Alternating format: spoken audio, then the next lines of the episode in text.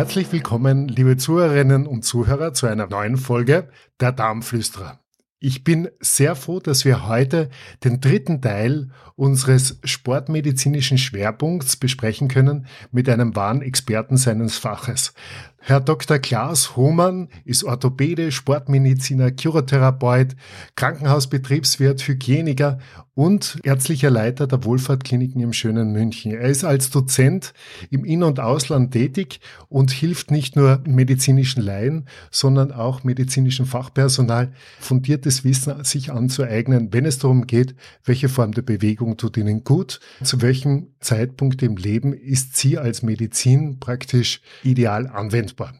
Lieber Klaas, herzlich willkommen und ich darf dir gleich vorweg eine kleine Frage stellen. Wir haben ja schon gesprochen darüber, dass Sport etwas ist, was ganz wichtig ist, dass man keine Berührungsängste haben sollte, zu keiner Zeit und in keiner Phase seines Lebens, wenn es um diese körperliche Bewegung geht. Jetzt muss man allerdings ehrlich sagen, dass man manchmal, wenn man so Statistiken liest oder wenn man Zeitungen aufschlägt, der Mensch eigentlich ganz andere gesundheitliche Probleme haben sollte oder zu haben scheint. Man liest da was von Herzinfarkt, man liest etwas von Krebs. Wie passt da der Sport hinein? Wie ist da der Sport gut anzuwenden? Ja, gerade auch, wenn es ums lange Leben geht oder ums, ums glückliche Leben geht. Ja, vielen, vielen Dank, Sepp, erstmal für die, für die nette Einführung und die übliche charmante Art, mit der du das machst. Wenn man, wenn man sich mal anguckt, und, und ich nenne das immer so die apokalyptischen Reiter, wenn man sich mal anguckt, die häufigsten Todesursachen in den westlichen Ländern, dann findet man auf Platz eins die Herz-Kreislauf-Erkrankung inklusive Schlaganfall oder Apoplex. Als zweites findet man dann die Karzinome oder den Krebs, das ist dasselbe. Und als drittes kommen dann schon was man gar nicht so zu, zu, zur Kenntnis nimmt, die neurodegenerativen Erkrankungen. Das sind also insbesondere diese ganzen Demenzerkrankungen, Alzheimer etc. So, wenn man sich jetzt die, die Studienlage mal anguckt, was kann man denn tun, um die Wahrscheinlichkeit an einer dieser drei Krankheiten zu erkranken und dann vielleicht auch irgendwann zu versterben, zu reduzieren? Wenn ich die Datenlage richtig sehe und ich, ich sehe das mit einigen Kollegen gleich, dann ist letztendlich die Bewegung vermutlich der größte Hebel, den wir haben, um da was zu tun. Das hat ganz, ganz verschiedene Gründe und ganz, ganz verschiedene biochemische Hintergründe. Ähm, wir werden heute ein bisschen vielleicht davon kennenlernen. Aber vielleicht noch zu diesen drei, zu diesen drei apokalyptischen Reitern oder diesen drei Haupttodesursachen. Die machen 70 Prozent aller Todesursachen aus. So, wenn man sich jetzt statistisch sagt, okay, was, was bedroht mich im Leben, dann sind es natürlich in erster Linie 70 Prozent machen eben diese drei Erkrankungsformen aus. Und wenn die Datenlage so ist, dass ich gegen alle etwas tun kann. Das heißt nicht, ich bin dann gefeit davor. Das ist, das ist keine Impfung, die 100 Prozent ähm, mich davon abhält. Aber die Wahrscheinlichkeit dran zu erkranken wird geringer mit einer richtigen und angemessenen sportlichen Betätigung. Und das kommt noch deutlich vor dem Thema Ernährung, über was wir in der Meier-Medizin ohnehin immer viel reden. Das kommt deutlich vor anderen Sachen. Vielleicht noch vor dem Sport wäre der Schlaf zu nennen, ist heute nicht unser Thema, sollte man aber auch mal zum Thema machen, weil der gestörte Schlaf natürlich eine noch größere Bedrohung vermutlich ist als der Bewegungsmangel. Aber da muss man ja oder darf man oft erfahren, dass gerade nach der Bewegung der Schlaf meistens an Qualität gewinnt und sich die zwei oft sehr positiv und synergistisch ergänzen, ohne sich ohne jetzt einander zu stören. Auch hier kommt es wahrscheinlich auf die Dosis und die richtige Form an. Aber was würdest du sagen? Warum ist also dieser Sport das bessere Medikament, wenn es darum geht, eben so global die Gesundheit und das Leben positiv zu beeinflussen? Lass mich nur ganz kurz noch, weil das sehr richtig ist. Also letztendlich die, die sportliche Betätigung, der Schlaf verstärken sich positiv. Da geht es natürlich auch darum, um die Dosis und die Dosis macht das Gift. Wenn ich mich völlig auspower, dann kann es genau in das Gegenteil umschalten. Ich kann besonders schlecht schlafen. Und vielleicht auch noch ähm, die Beobachtung, die, die ganz viele machen, die man auch nachweisen kann. Wann mache ich meine sportliche Betätigung? Und wir empfehlen da eigentlich allerspätestens zwei, drei, Stunden vor dem ins Bett gehen, das nicht mehr zu machen. Also es ist sicherlich nicht sehr ähm, produktiv für den Schlaf um 22 Uhr im, im Fitnessstudio unter greller Beleuchtung ein Workout zu machen und das dann noch besonders intensiv, dann nach Hause zu fahren und ins Bett zu gehen. Was würdest du da dem Zuhörer, der Zuhörerin raten, die sagt, ich habe aber einen Beruf, ich habe einen Job, ich, äh, ich habe auch eine Familie und die einzige Zeit, wo ich so richtig zur Bewegung komme, ist halt erst, wenn alle anderen Aspekte des Lebens und auf meiner, meiner To-Do-Liste abgehakt sind. Wenn ich halt erst am Abend in, in, in Bewegung komme, wäre es dann besser, die Bewegung überhaupt sein zu lassen? Oder hast du da einen Tipp für die Betroffenen? Ja, das ist individuell sicherlich unterschiedlich und ich, ich kann natürlich jetzt nicht zu, zu Lebensumständen sagen, die, die dann so sein können. Aber, und das ist vielleicht irgendeinem Podcast mal vorbehalten, den man über Schlaf macht, da stellt sich sowieso die Frage, schlafen wir ausreichend, wann gehen wir ins Bett und, und, und wie, wie, passt, wie passt das eigentlich in unser Leben rein? Grundsätzlich würde ich sagen, wenn es nur am Abend geht, dann würde ich vielleicht mal überprüfen, geht es auch am Morgen. Denn am Morgen hat man noch ein paar zusätzliche Effekte, gerade jetzt, wo es wieder hell wird. Auch die, die Exposition ähm, gegenüber dem Sonnenlicht in der Früh ähm, hat sehr, sehr viele positive Effekte. Auch für den Schlaf wiederum, ja, dass, dass wir diesen, diesen zirkadianen Rhythmus, also morgens hell, morgens letztendlich die Stresshormone ausschütten, das Cortisol ausschütten und dann im Laufe des Tages klingt die Wirkung dieser frühen Morgen ausgeschütteten Hormone ab um dann am Abend in den Schlaf zu finden. Und der Sport in einer gewissen Intensität führt natürlich wiederum zum Ansteigen letztendlich dieser ganzen Stresshormone und macht dann Schwierigkeiten beim Schlaf. Also, wenn ich es mir einrichten könnte, lieber früh am Morgen vor der Arbeit, dann vielleicht am Abend früher ins Bett zu gehen gleichzeitig noch diesen Effekt des Morgenlichtes äh, bei der sportlichen Betätigung, wenn ich es draußen mache, mitzunehmen, als das am Abend zu machen, die Stresshormone hochzufahren und mich dann ins Bett zu legen. Da gefällt mir auch der Begriff ganz gut, die Pflanze Mensch. Ja, wir sind einfach der Sonne zugetan und die tut uns als Energiequelle gut, nicht nur psychisch, sondern auch physisch. Und wenn es um die Intensität dann der Bewegung geht, über die werden wir ja später noch einmal äh, sprechen, aber vielleicht noch einmal zurück zum äh, zu dem Ausgang, wie kann ich eben äh, vermeiden, in der Bewegung chronische Erkrankungen oder Zivilisationserkrankungen, so wie du sie benannt hast, die ja doch 70 Prozent der Todesursachen weltweit ausmachen, positiv zu beeinflussen. Die Mechanismen, die wir heute kennen, auf die wir viele, viele dieser positiven Wirkungen zurückführen, die sind so vielfältig, das würde jetzt hier den Rahmen völlig sprengen. Aber das sind ganz wesentlich auch ähm, hormonähnliche Stoffe, die ausgeschüttet werden. Ich will nur das Stichwort mal ähm, in die Diskussion einbringen, das sind die sogenannten Myokine. Hat man entdeckt vor circa 20 Jahren, hat man angefangen und hat gesagt, der Muskel selber ist nicht nur ein Arbeitsorgan, sondern er produziert auch, wenn er aktiv ist, bestimmte Stoffe, die wiederum Reaktionen im Körper auslösen. Und wir kennen heutzutage so circa zwei, 200 in ihrer Wirkung. Wir wissen, dass es 400 und möglicherweise noch mehr dieser Stoffe gibt. Und die wirken auf, auf ganz verschiedenen Ebenen. Also es gibt dabei auch, auch Stoffe, die, die, auf der Hirnebene wirken, die das, die das Denkvermögen, die Konzentrationsfähigkeit verstärken. Äh, die Amerikaner sagen dann zu, zu, zu bestimmten Stoffen, das sind die Fertilizer for the Brain, also die, im Prinzip der Dünger für das Hirn. Und in Bezug auf das werde ich dann häufig gefragt, wenn ich das sage, ja, ist denn Brain Jogging oder richtig Joggen, ähm, was ist denn dann eigentlich besser? Ja, sicher ist am besten, wenn man beides macht, aber die Zeit ist begrenzt. Wir sprachen eben drüber. Aber wenn ich die Wahl hätte, dann würde ich das richtige Joggen, dem Brain Jogging vorziehen, weil diese Effekte deutlich größer sind. Dann gibt's andere Effekte, die, und wir haben das letzte Mal oder das vorletzte Mal schon drüber gesprochen, auf die Mitochondrien wirken, also auf diese, auf diese Kraftwerke, auf die Energiebereitstellung. Und man muss immer sehen, diese Krankheiten, die wir, die wir da eben beschrieben haben, haben ihren Ursache oder wesentliche Ursachen auch darin, dass es nicht genügend Energie gibt. im Körper. Wenn man dieses Energiethema anguckt, dann kann man sich ja, die, die Gleichung ist relativ einfach. Äh, die Energie, die ich in der Lage bin herzustellen, minus der Energie, die ich verbrauche, ist, ergibt die Energiebilanz.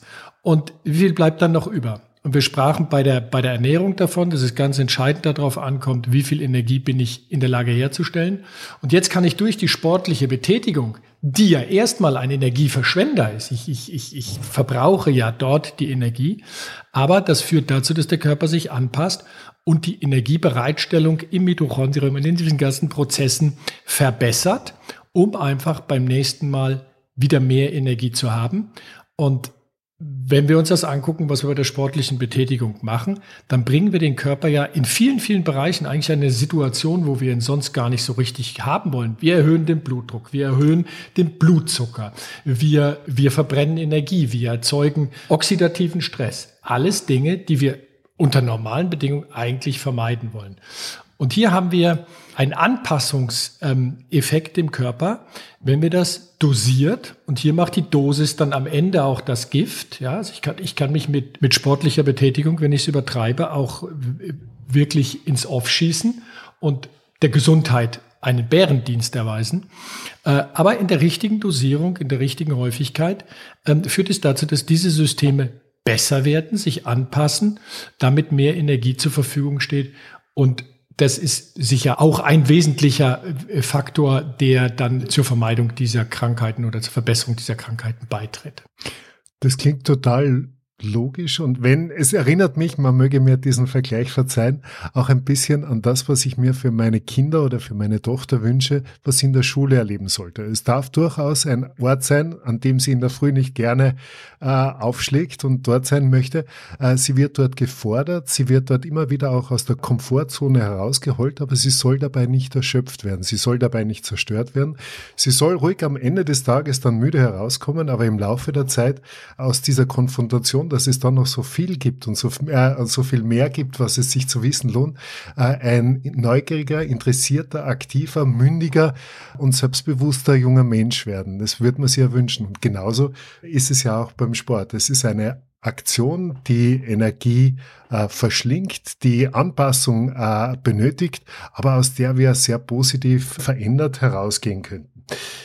Gibt es da messbare Faktoren, die sich besonders empfehlen würden, wenn gerade auch um sie in der Kontrolle einzusetzen, damit es eben nicht zu einer Überforderung kommt in der körperlichen Bewegung. Noch ein Satz zu dem, zu dem, was du jetzt da auch gesagt hast und, und, und was, so ein, was so ein Grundprinzip eigentlich in der, in der Physiologie oder in der Medizin ist. Also das Fachwort ist die Hormesis.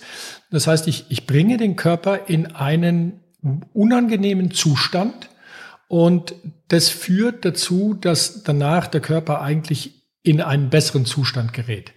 Das können wir machen, das wissen wir zum Beispiel mit Hitze, mit Kälte, also, also Sauna zum Beispiel, die positiven äh, Effekte der Sauna sind auf genau diese, diesen Hormesis-Effekt zurückzuführen. Gleiches gilt für das sich bewusste und freiwillige Aussetzen von Kälte.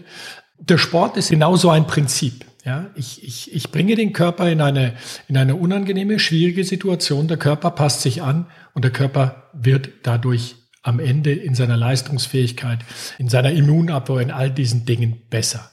Lieber Klaas, das, was eben mich noch interessiert hätte, wäre, gibt es äh, Testmöglichkeiten gibt es Parameter, die wir kennen aus dem Stoffwechsel, nicht nur dieser Zellkraftwerke, sondern dann auch in der sportlichen Aktivität, die man zur Hilfe nehmen kann und zu Rate ziehen kann, wenn es darum geht, welche Intensität tut mir gut. Ab wann bin ich noch in der Homesis und ab wann gehe ich in den Bereich, der nur noch Kampf und Krampf ist und mich dann in die Degeneration schickt oder noch etwas Schlimmeren. Ja, ja, die, die Frage ist, die Frage ist sehr, sehr wichtig und vielen Dank dafür. Das, und es ist ein, es ist ein großes Problem, wenn man mal beobachtet, ähm, was passiert bei vielen, dann stelle ich immer wieder fest, entweder gar kein Sport oder viel zu viel Sport. Und das richtige Maß zu finden, fällt, fällt da häufig schwierig. So, wie macht man das? Wir haben das letzte Mal gesagt, die Motivation ist groß, die Form ist schlecht. Ähm, die große Motivation führt dann ganz häufig dazu, dass viel zu schnell, viel zu belastend und auch viel zu oft trainiert wird. Da gibt es jetzt eine, eine, ein weites Band. Wie kann ich das messen? Fangen wir mal ganz unten an. Ganz unten an fängt man vielleicht, indem man die Herzfrequenz als das Maß der Belastung nimmt. Da gibt es so eine Formel, das ist 220 minus das Lebensalter, ergibt die maximale Herzfrequenz, die maximal erreichbare Herzfrequenz. Das hat man mehrfach untersucht. Das ist so schätzometrisch, ja, ein Verfahren, was man anwenden kann, aber da die individuelle Herzfrequenz sehr, sehr unterschiedlich ist, gibt es da eine große Streuung und das ist nicht wirklich genau. Das nächste, was man machen kann, ist, und wir werden vielleicht gleich noch ein bisschen drüber sprechen, über das Thema Laktat. Die meisten werden es schon mal gehört haben. Wenn ich in die Sauerstoffschuld komme, also so intensiv mich belaste, dass ich nicht mehr genügend Sauerstoff für die Verbrennung ähm, zur Verfügung stellen kann, dann bilde ich das Laktat, die Milchsäure. Und diese Milchsäure im Blut ist etwas, wo man den Spiegel möglichst gering halten solle. Insbesondere, wenn ich anfange mit der sportlichen Betätigung. Und jetzt muss man mal sehen, und da kann man immer so ein bisschen die Anleihen auch beim Profisport machen. Ich sehe das häufig so, die Autos, die wir heute fahren, da sind viele Dinge drin, die kommen aus der Formel 1 und wir können viele Dinge aus dem Hochleistungssport auch in den Gesundheitssport übertragen. Und ähm, Hochleistungssportler trainieren sicherlich 80 Prozent ihrer Zeit in einem Bereich, der deutlich unter dem, dem Maximalbereich liegt und auch in diesem aeroben Bereich, also in dem Bereich, in dem kein Laktat anfällt.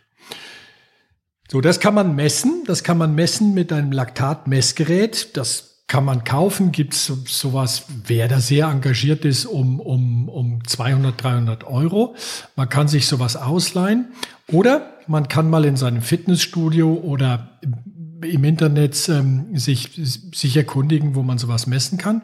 Und zwar macht man dann einen sogenannten Leistungstest. Dieser Leistungstest sieht so aus, man beginnt mit einer moderaten Leistung. Die Leistung wird dann stufenweise gesteigert. In der Regel, da gibt es unterschiedliche Protokolle, alle drei Minuten wird es gesteigert um 20 Watt oder 30 Watt oder sowas. Kann man auf einem Fahrradergometer machen, also so einem Fahrrad, so einem Standfahrrad. Man kann es auf einem Laufband machen, man kann es auf einem Ruderergometer machen, völlig unterschiedlich. So, und dann misst man auf jeder Stufe, auf der man sich befindet, den Laktatwert. Und dann wird man irgendwann feststellen, es gibt eine Belastung, bei dem der Laktatwert dann deutlich und schnell ansteigt. Das ist so ein Wert zwischen zwei Millimol pro Liter und vier. Das ist dann der Bereich, wo ich jetzt in diese Sauerstoffschuld komme. Und es ist jetzt dem Gesundheitssportler anzuraten, unterhalb dieses Bereichs zu bleiben, also in diesem Bereich, in dem ich letztendlich meine Energieherstellung mit genügend Sauerstoff bewerkstelligen kann. Und das ist, wenn ich jetzt wieder zurückkomme auf die, auf die Pulsfrequenz oder auf diese einfache Messung, ähm, liegt das so bei 60, 70 Prozent der maximalen Pulsfrequenz. Und wenn man diesen Stufentest, diese, diese, diese Leistungsbestimmung über diese verschiedenen Stufen macht, dann kann man sehr, sehr gut ähm, bestimmen, ab, ab welcher Pulsfrequenz setzt jetzt diese Laktatbildung ein. Und dann hat man einen sehr, sehr guten Anhaltspunkt dafür, wie weit man sich belasten kann ohne dass man in diese Laktatbildung hineinläuft. Vielleicht darf ich da noch mal ganz kurz in Erinnerung rufen, weil das vorher von dir gekommen ist und weil das einfach wichtig aus meiner Sicht für die Zuhörerinnen und Zuhörer sind. Es sind die Muskeln nicht einfach nur dumpe Kontraktoren, dumpe Elemente in unserem Körper, die uns äh, Bewegung ermöglichen. Es sind auch Quelle von Information für den restlichen Körper, die damit ganz wesentlich Entzündung oder, äh, oder, oder Glück äh, bestimmen, den Myokinen. Jetzt kann man sich vorstellen, wenn die nicht ausreichend den Sauerstoff bekommen, den sie eigentlich benötigen und im Unglück sind, dass es für den restlichen Körper nichts Positives sein kann. Ja, richtig. Jetzt kann ich aber noch etwas und, und das haben wir erst boah, in den letzten Jahren gelernt. Wir haben immer das Laktat als ein, als ein Abfallprodukt letztendlich die, dieses Stoffwechsels gesehen, der dann in der Leber wieder umgewandelt werden kann in Glucose, was dann wieder Brennstoff ist. Wir mussten aber zunehmend, oder wir erkennen zunehmend und wissen heute, dass es einen sogenannten Laktat-Shuttle zwischen, zwischen verschiedenen Muskelfasern gibt. Wir haben in unseren Muskeln unterschiedliche Muskelfasern. Wir haben, ich nenne das jetzt mal relativ einfach, langsame Muskelfasern und schnelle Muskelfasern.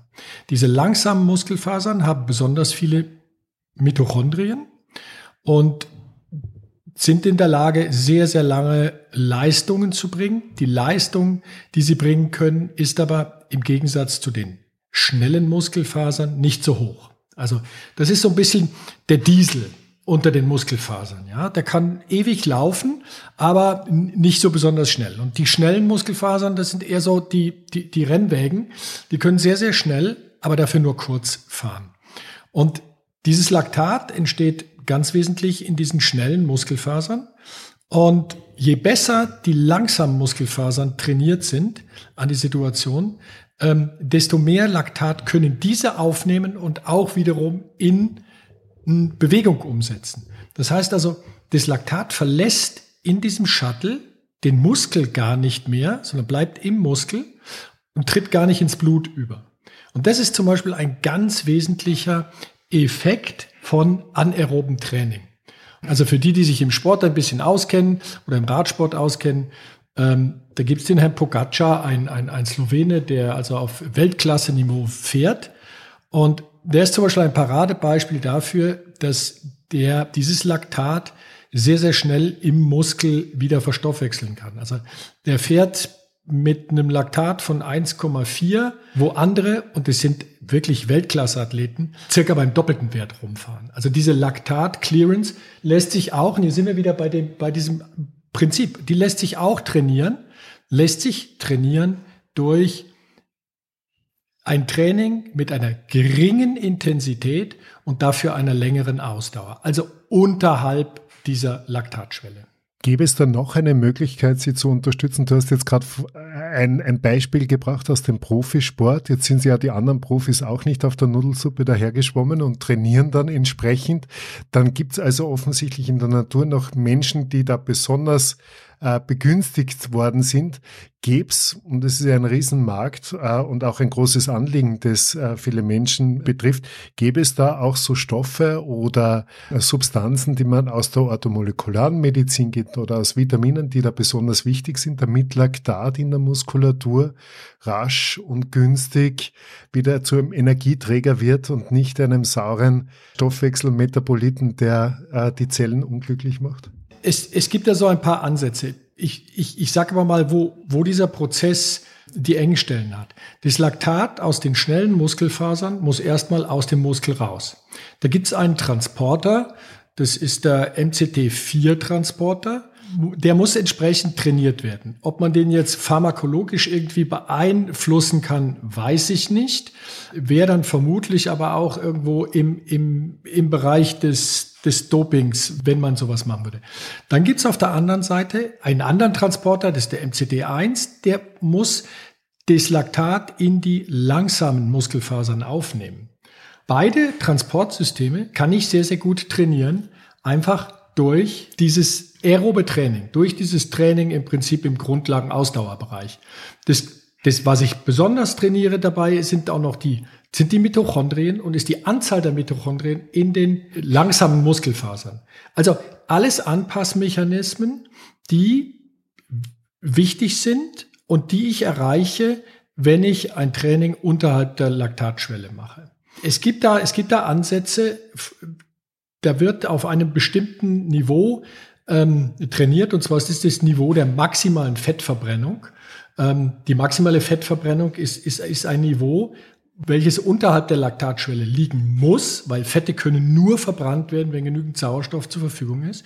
Und das ist zum Beispiel ähm, die Trainingsmethode, wie zum Beispiel der Herr Pogacar und andere in seinem Team trainieren. Die trainieren sehr, sehr viel an dieser, an dieser Fat Max, also an dieser maximalen Fettverbrennungsschwelle, um diese Effekte zu trainieren. Ich selber, ich selber bin groß geworden im, im, im Radsport mit, einem, mit einer Trainingsmethode und vielleicht auch anschließend an das, was wir eben gesagt haben, zu dem morgendlichen Trainieren anstatt dem abendlichen. Ähm, also wir sind immer angehalten worden, am Abend nicht so viel zu essen. Das hat dann noch viele Effekte, haben wir schon oft im Podcast besprochen. Und dann am Morgen nüchtern, durchaus unter Zuhilfenahme von ein, zwei Tassen Kaffee oder Espresso oder sonst was.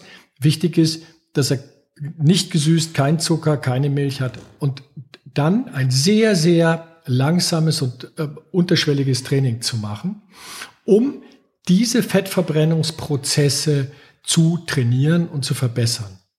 Und ähm, das wäre zum Beispiel so eine Empfehlung, die ich geben würde. Mach den Sport am Morgen und mach ihn nüchtern mit, durchaus mit dem Kaffee, weil wir wissen, dass der Kaffee einen positiven Effekt hat auf diese, auf diese Fettverbrennung. Und, ähm, und in, in, insofern hilft der Kaffee am Morgen eigentlich bei so etwas. Und bei, beim Training letztendlich dieser Fettverbrennung, die wiederum auch ganz interessant ist, wenn ich mein Gewicht reduzieren will, etc. Jetzt darf ich noch mal ganz kurz an, an, anfangen. Dann könnte man aber allerdings auch sagen, dass der Kaffee in der Früh äh, ohne die Bewegung und diese gleichförmige aerobe Bewegung ja fast auch weggelassen werden könnte, oder? Oder ist das zu plakativ? Das überspringt aber jetzt das Thema. Da muss man sich die Wirkung von Kaffee mal auf das Adenosin angucken und wie, wie, wie das eigentlich wirkt und wann man den Kaffee trinken soll. Aber ähm, also der Kaffee am Morgen kann zum Beispiel, und es wäre jetzt auch ein Effekt, den er da sicher hat, führt zum Beispiel dazu, dass der, dass der Cortisolspiegel noch etwas mehr ansteigt. Und das ist eigentlich etwas, was wir haben wollen. Am Morgen einen hohen Cortisolspiegel und am Abend einen niedrigen. Und das kann ich mit Kaffee so ein bisschen unterstützen. Aber der Kaffee ist keine zwingende Voraussetzung für diese Art des Trainings. Ja. Lieber Klaas, dann darf ich dich nochmal zurückführen. Wir haben also jetzt gesprochen, es gibt die Herzfrequenz als möglichen Parameter, genauso auch natürlich das Wohlbefinden, das ist wichtig. Äh, die Laktatmessung im Blut, das wäre auch noch eine Möglichkeit. Gibt es sonst noch einen Aspekt oder einen Parameter, den man eben verwenden kann und der im Breitensport beziehungsweise in der sportmedizinischen Führung oder auch im Leistungssport verwendet wird und zum Einsatz kommt? Ja, das ist natürlich dann, dann sind wir in der Königsdisziplin der, Leistungs, ähm, der Leistungsdiagnostik und das ist die sogenannte Spiroergometrie. Was passiert da? Bei der Spiroergometrie mache ich im Prinzip das Gleiche, was ich eben für diesen Laktatstufentest beschrieben habe. Also, bleiben wir mal bei einem Fahrradergometer. Hm, man setzt sich auf ein Fahrradergometer, fängt in einer unteren Stufe an und steigert dann alle drei Minuten um 20 Watt zum Beispiel. Zusätzlich zu dieser Laktatmessung kriegt der, kriegt der Proband aber noch eine Atemmaske auf. Diese Atemmaske hm, schließt fest ab ähm, über Nase und Mund. Und mit dieser Atemmaske ist man in der Lage, jetzt den Sauerstoff den er in der Ausatmung hat, zu messen und das CO2, also das Kohlendioxid, was er in der Ausatmung hat. Den Sauerstoff in der Einatmung, den wissen wir, ist immer 21 Prozent. Ähm, das ist überall gleich.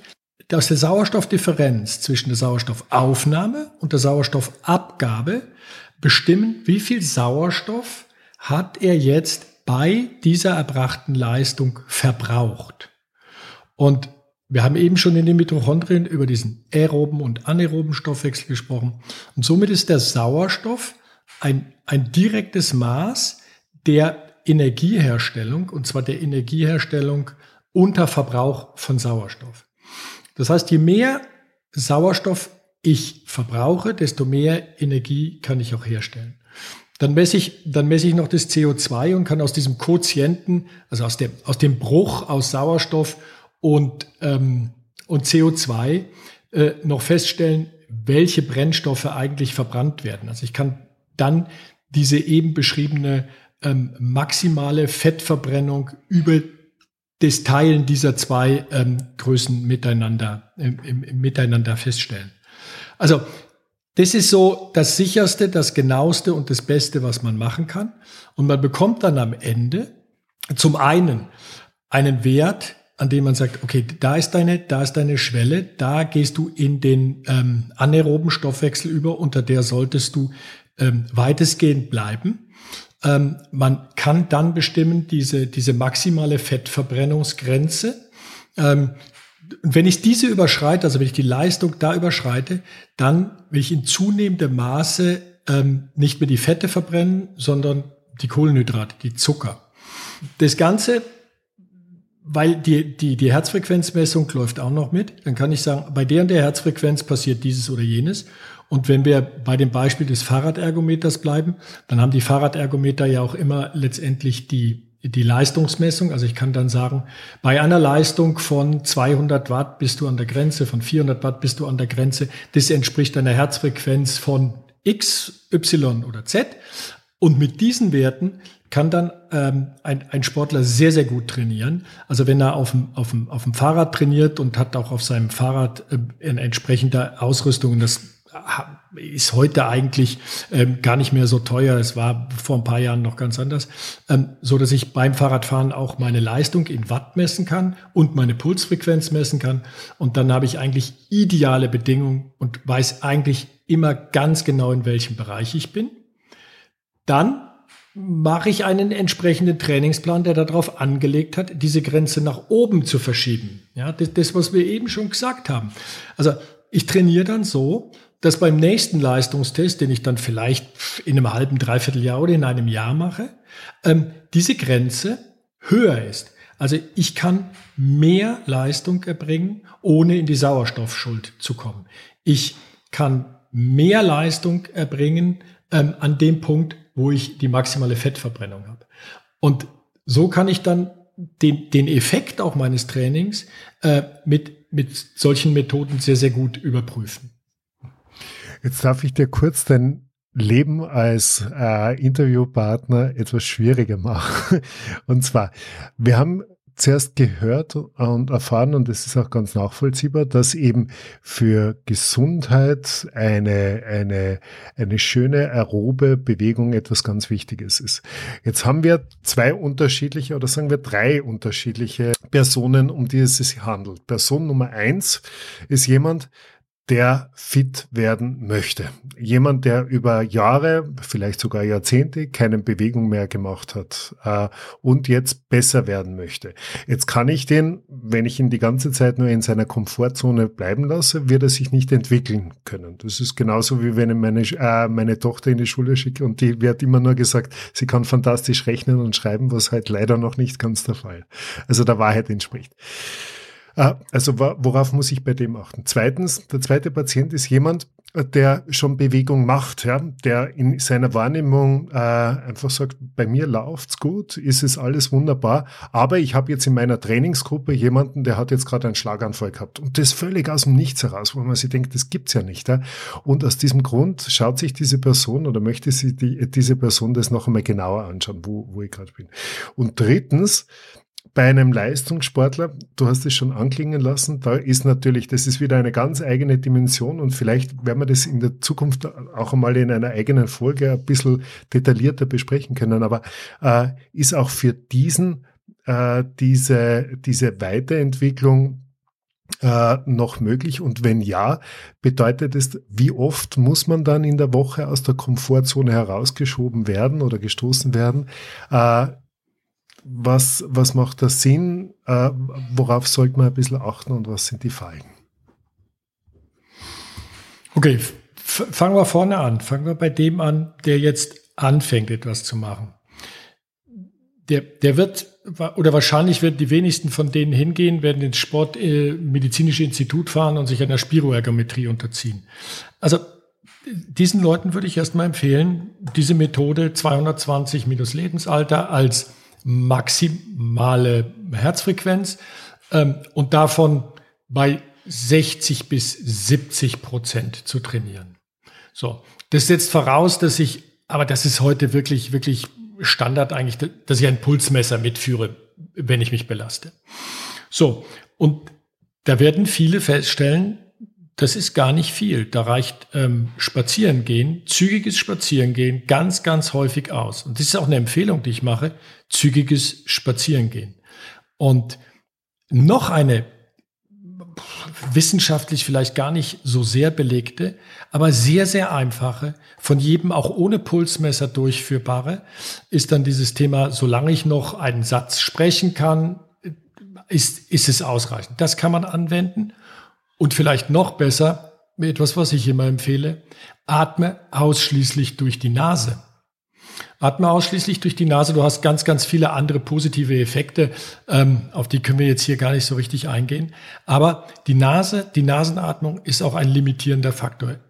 Wenn ich sage, ich belaste mich so weit, wie die Nasenatmung das zulässt und spätestens dann wenn ich eigentlich durch den Mund atmen will, dann muss ich die Belastung zurücknehmen, um wieder die Nasenatmung durchführen zu können.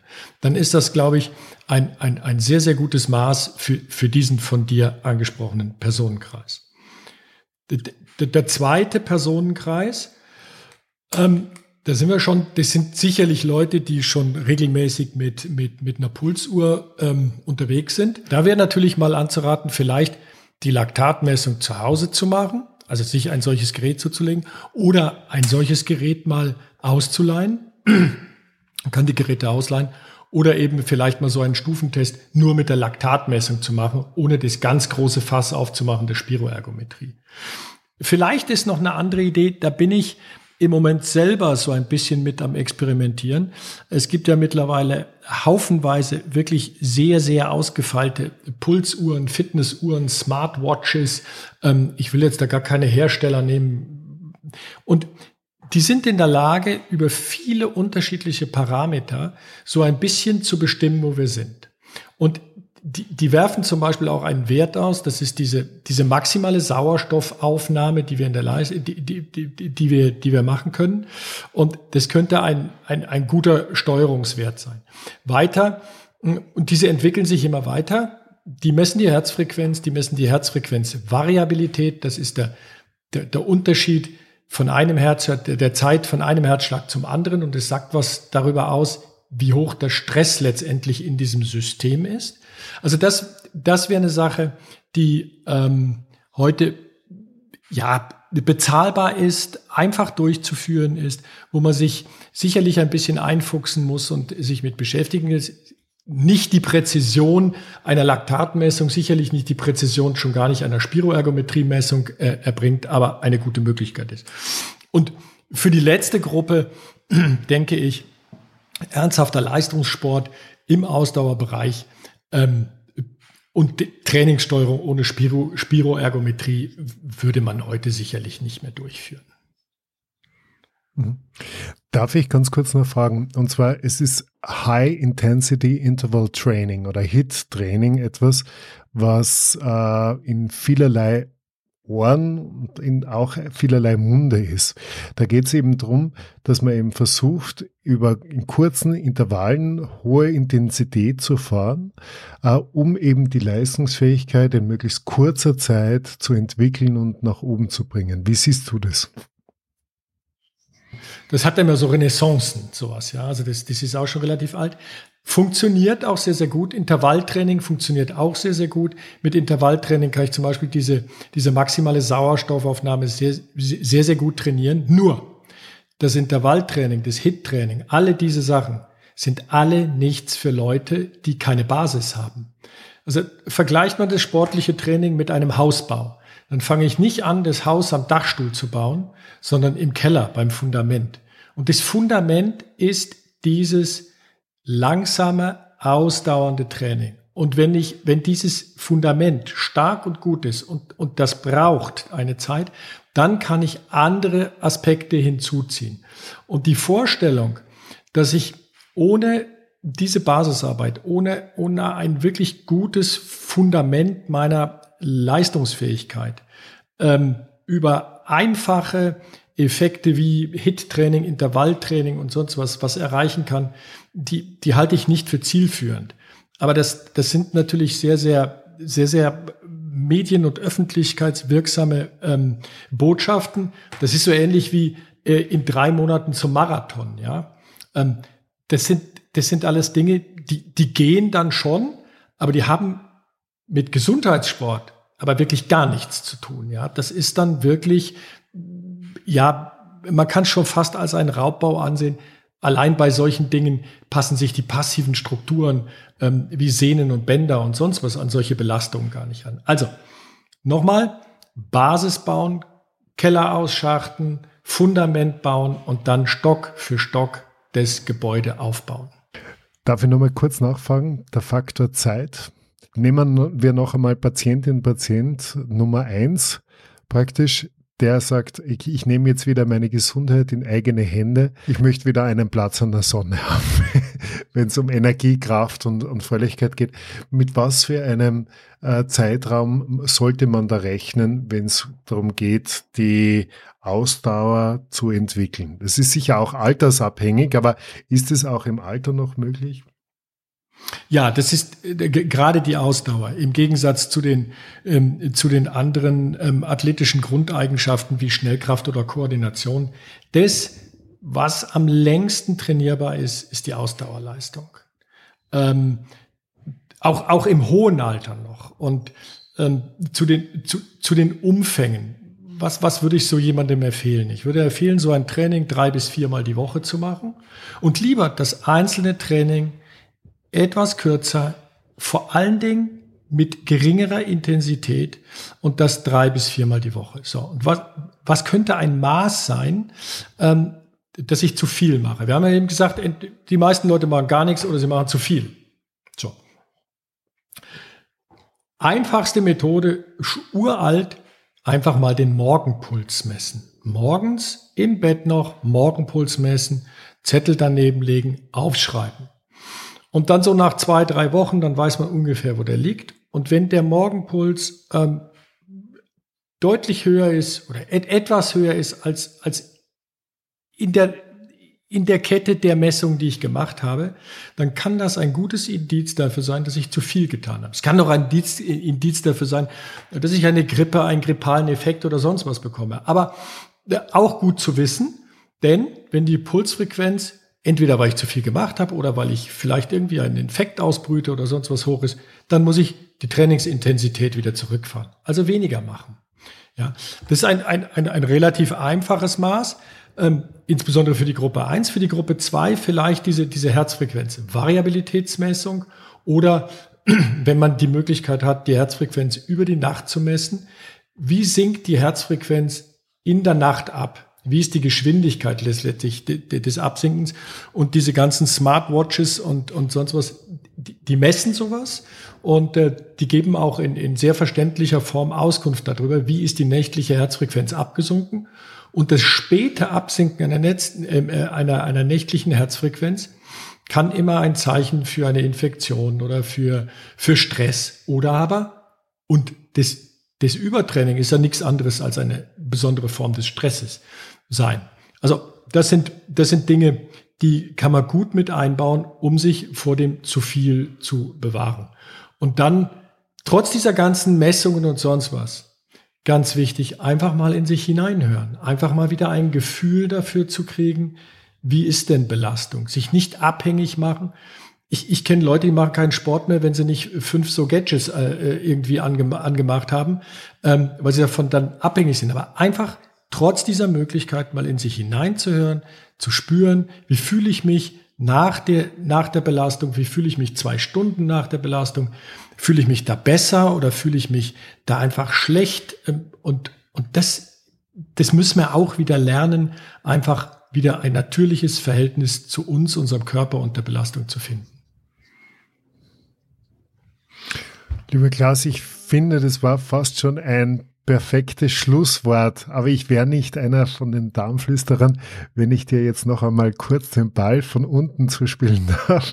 Und zwar vom Fundament der Wurzeldarm äh, hin zur Ernährung hin äh, beziehungsweise dann auch zur Bewegung in weiterer Form. Was würdest du meinen, äh, wäre diese wichtigste Eigenschaft neben dem Beginn und Start in die Bewegung, die jemand im Punkto äh, Gesundheit, äh, Gesundheitsachtsamkeit äh, auf den Darm gerichtet äh, einführen sollte? Wir haben, ich glaube, in der ersten Folge schon darüber gesprochen. Ähm, ich kann alles, was ich meinem Körper zuführe, nur aufnehmen, wenn ich es entsprechend zerlegt habe. Und dieses Zerlegen der von einem Stück Fleisch bis hin zur Aminosäure. Also die Aminosäure ist dann das, das Teil, was ich überhaupt in der Lage bin aufzunehmen. Ich kann das Fleisch nicht aufnehmen, sondern nur die Aminosäuren. Also muss ich vom Fleischstück, vom Stück Steak bis zur Aminosäure dieses Fleisch zerlegen. Und ich sage mir, ich glaube, das habe ich beim letzten Mal auch schon gesagt, ähm, die Kontrolle über unsere Verdauung haben wir bis zum Rachen. Das heißt, dieses mechanische Verkleinern von Nahrung, dieses Herstellen einer, einer für die Verdauung förderlichen, ähm, parasympathischen ähm, Situation, das halte ich ähm, für extrem wichtig. Ich, ich glaube, dass wir häufig überschätzen, was wir essen und unterschätzen, wie wir essen. Und da mag sich jeder selber mal und, und ich auch, also ich bin da, ich bin da selber auch gefährdet, zwischendurch was zu essen, beim Essen, ähm, vielleicht dann doch mal ins Handy zu gucken, doch schneller zu kauen, etc. etc. Aber eine, eine, eine Stimmung herzustellen, indem man diesen ersten Teil, den wir ganz bewusst beeinflussen können, der Verdauung, und die geht's, um die geht's am Ende, ähm, ganz bewusst und, und, und positiv für uns gestalten. Vielen herzlichen Dank, lieber Klaas, für diesen schönen, wertvollen und interessanten Beitrag. Liebe Zuhörerinnen und liebe Zuhörer, ich darf auch hier wieder eine Lanze brechen in unseren aller Namen für diesen lustvollen und hocheffizienten Umgang mit den Lebensmitteln, mit ihrem eigenen Körper, mit ihren eigenen Energien. Es gibt so vieles zu entdecken und so vieles zu gewinnen. Sie finden auf der Homepage der Internationalen Gesellschaft der Meierärzte eine Liste an Kollegen und Kolleginnen in ihrer unmittelbaren Nähe, die Sie da gut beraten können. Und bitte folgen Sie uns auch auf Instagram äh, oder Facebook, wenn es darum geht, Informationen und Kenntnisse zu erwerben äh, beziehungsweise inspiriert zu werden. Ich freue mich sehr, wenn wir uns in baldiger Zukunft bei einer neuen Folge der Darmflüsterer hören und verbleibe mit den besten Grüßen und Wünschen für Ihre Gesundheit, Ihre Darmflüsterer.